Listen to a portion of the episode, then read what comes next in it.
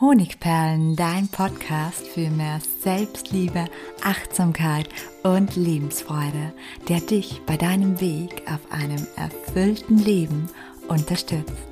Mein Name ist Melanie Pignitter. Ich bin diplomierte Mentaltrainerin, Buchautorin und Selbstliebe-Mentorin. Und ich freue mich von ganzem Herzen, dass du mit dabei bist. Ein alter Hut, der immer wieder neue Erkenntnisse mit sich bringt. Das Thema Selbstliebe. Und heute geht es im Speziellen darum, welche sieben Probleme du mit hoher Wahrscheinlichkeit hast, wenn du dich selbst noch nicht oder nicht ausreichend liebst. Und diese Podcast-Episode kann dir dabei helfen, um zu sehen, wie weit du mit dem Thema schon gekommen bist. Umso mehr Probleme auf dich zutreffen, desto mehr Potenzial hast du noch an deiner Selbstliebe zu arbeiten. Umso weniger auf dich zutreffen, desto weiter hast du es schon geschafft. Und am Ende des Beitrages gibt es wie immer natürlich auch Auswege beziehungsweise konkrete Handlungstipps, wie du diese Probleme überwinden kannst und dein Leben endlich unter dem Stern der Selbstliebe führen kannst, die eigentlich immer dazu führt, dass wir unser Glückspotenzial ausschöpfen und unser Liebespotenzial. Und es geht nicht ganz umsonst diese Woche um das Thema Selbstliebe, denn diese Woche ist es auch endlich wieder soweit. Nach neun Monaten eröffne ich wieder meinen Selbstliebe-Lehrgang in der Variante nur für dich oder Selbstliebe-Trainer. Aber dazu kommen wir zum Schluss noch.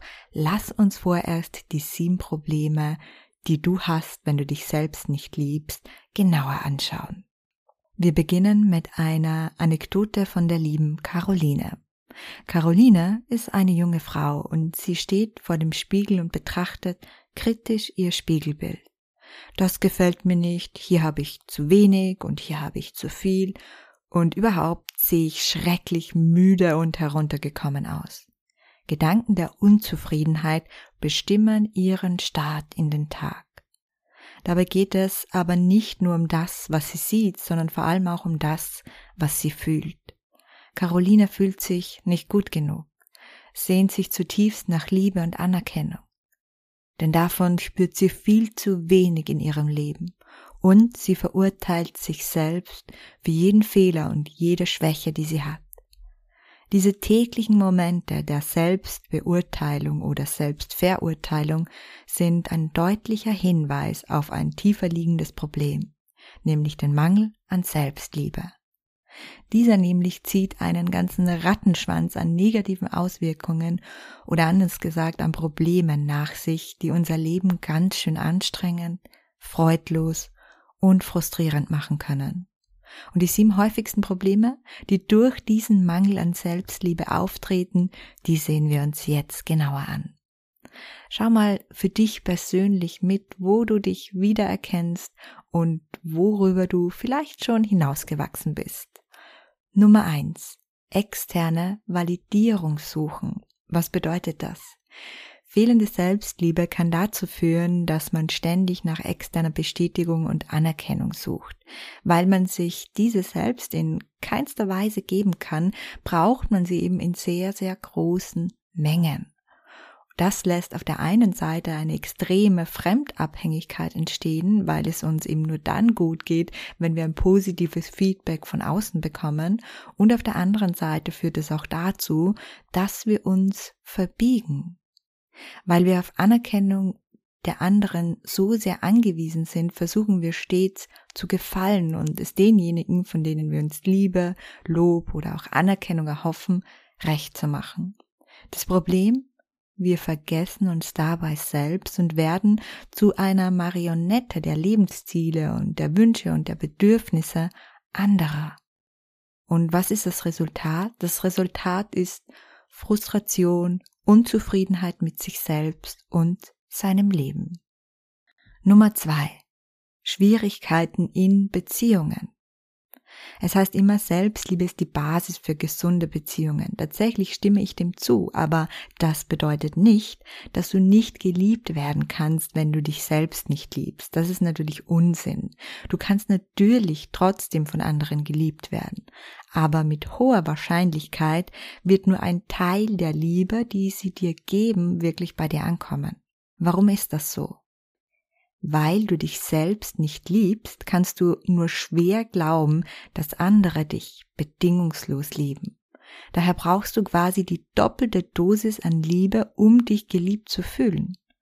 Und weil du die in der Regel nicht bekommst, fühlst du dich häufig nicht gesehen, nicht geachtet und nicht geliebt.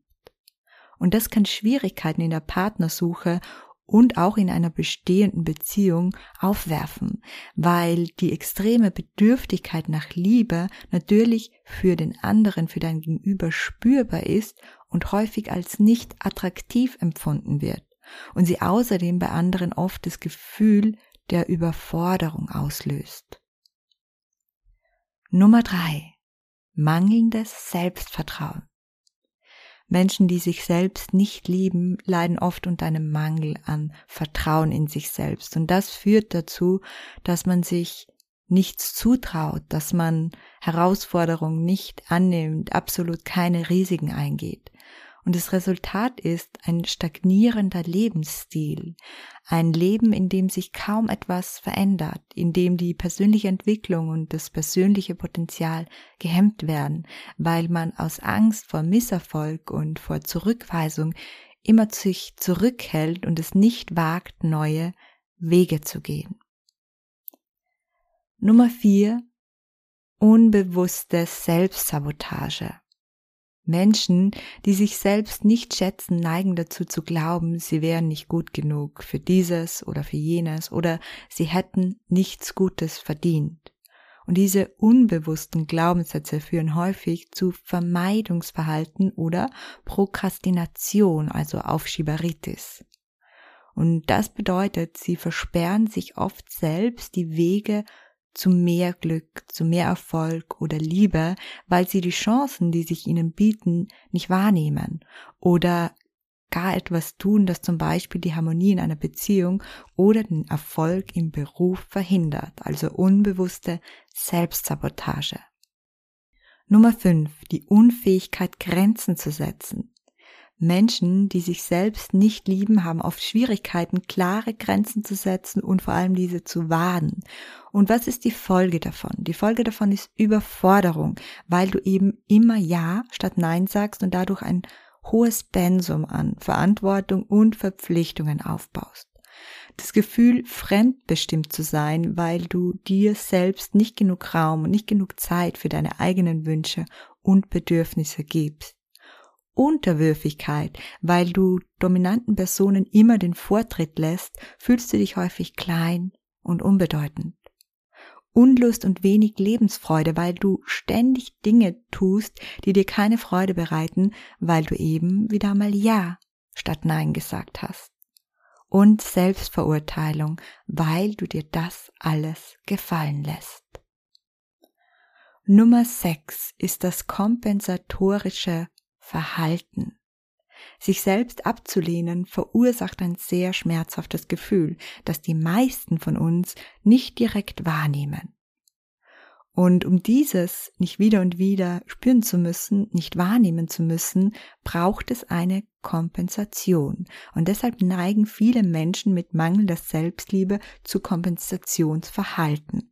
Und das bedeutet, sie ersticken ihr Gefühl mit übermäßigem Konsum, zum Beispiel von Süßigkeiten, Zigaretten, Alkohol, Social Media, Netflix, Shopping, Chips, Sex, Fastfood, Drogen oder ähnlichem.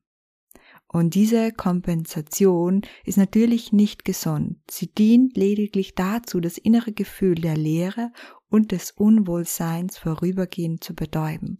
Aber das löst natürlich nicht das zugrunde liegende Problem. Im Gegenteil, in der Regel verstärken diese kompensatorischen Verhaltensweisen die Selbstablehnung und unsere Probleme und unsere negativen Themen im eigenen Leben. Und Nummer sieben ist der Perfektionismus. Hinter einem Mangel an Selbstliebe steckt fast immer auch der Glaubenssatz, ich bin nicht gut genug, so wie ich bin. Und eine Folge davon ist, dass du perfektionistische Tendenzen entwickelst. Das heißt, du strebst ständig nach einer Idealvorstellung und legst die Mass Messlatte hoch, um dir selbst und anderen zu beweisen, dass dein innerer Glaubenssatz, ich bin nicht gut genug, eben nicht wahr ist. Sprich, du verlangst permanent zu viel von dir selbst und bist nie zufrieden, egal wie viel du erreichst. Und dieser Drang nach Perfektion, der löst in der Regel Ängste aus, Stress, Sorgen und vor allem das ständige Gefühl des Versagens oder ein Versager zu sein, weil Perfektion nun einmal einfach nicht erreichbar ist. Ja, und wie du bemerkst, sind das alles keine schönen Themen, keine schönen Probleme, die uns mangelnde Selbstliebe bringt.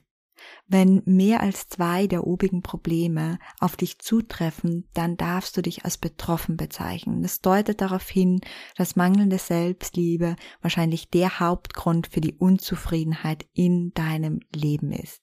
Je mehr Probleme auf dich zutreffen, desto dringender gilt es, etwas dagegen zu tun. Und ich möchte dir auch gleich einen kleinen Überblick darüber geben, welche Schritte du setzen kannst, um die besprochenen Probleme nach und nach zu lösen. Nummer eins: Positive Selbstgespräche kultivieren. Versuche so oft wie möglich negative Selbstgespräche durch positive Worte zu ersetzen. Und hierfür kannst du Affirmationen nutzen. Durch sie erlernst du Schritt für Schritt liebevoller und ermutigend mit dir selbst zu sprechen. Wichtig ist bei der Auswahl deiner Affirmation, dass du nicht eine Affirmation wählst, die für dich unerreichbar klingt. Du solltest eine Affirmation wählen, die gesund ist und gesund bedeutet immer, dass du gerade noch daran glauben kannst. Wenn du dich also komplett selbst ablehnst, dann sag dir nicht, ich liebe mich selbst von ganzem Herzen so wie ich bin und strahle wie die Sonne. Das wäre zu stark für dich. Das kannst du dir sagen, wenn du schon am Weg der Selbstliebe bist und hier und da ein Ich mag mich doch verspürst. Aber wenn du dich selbst noch absolut ablehnst, solltest du dir eher einen sanften und sozusagen nicht so starken Glaubenssatz bzw. Affirmation vorsagen, wie zum Beispiel von Tag zu Tag mag ich mich selbst ein kleines bisschen mehr. Dazu wie immer mein Buchtipp, mein Affirmationslexikon, wenn ein Satz dein Leben verändert, überall im Handel. Nummer zwei, Grenzen setzen und wahren.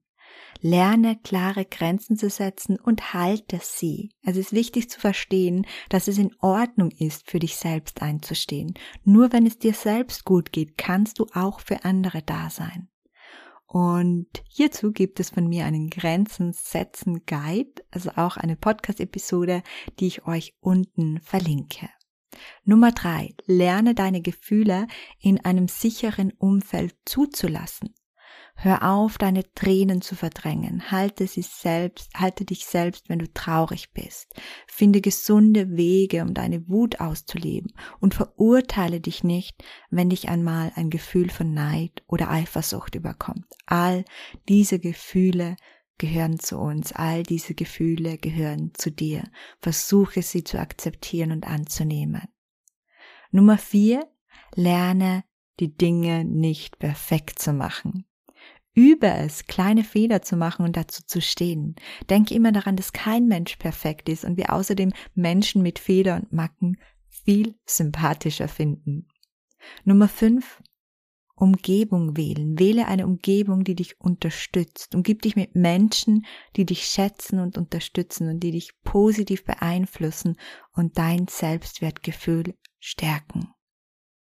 Und Nummer 6 back das Problem an der Wurzel und kümmere dich um die negativen Glaubenssätze hinter deiner mangelnden Selbstliebe, um endlich emotional frei lieben und leben zu können.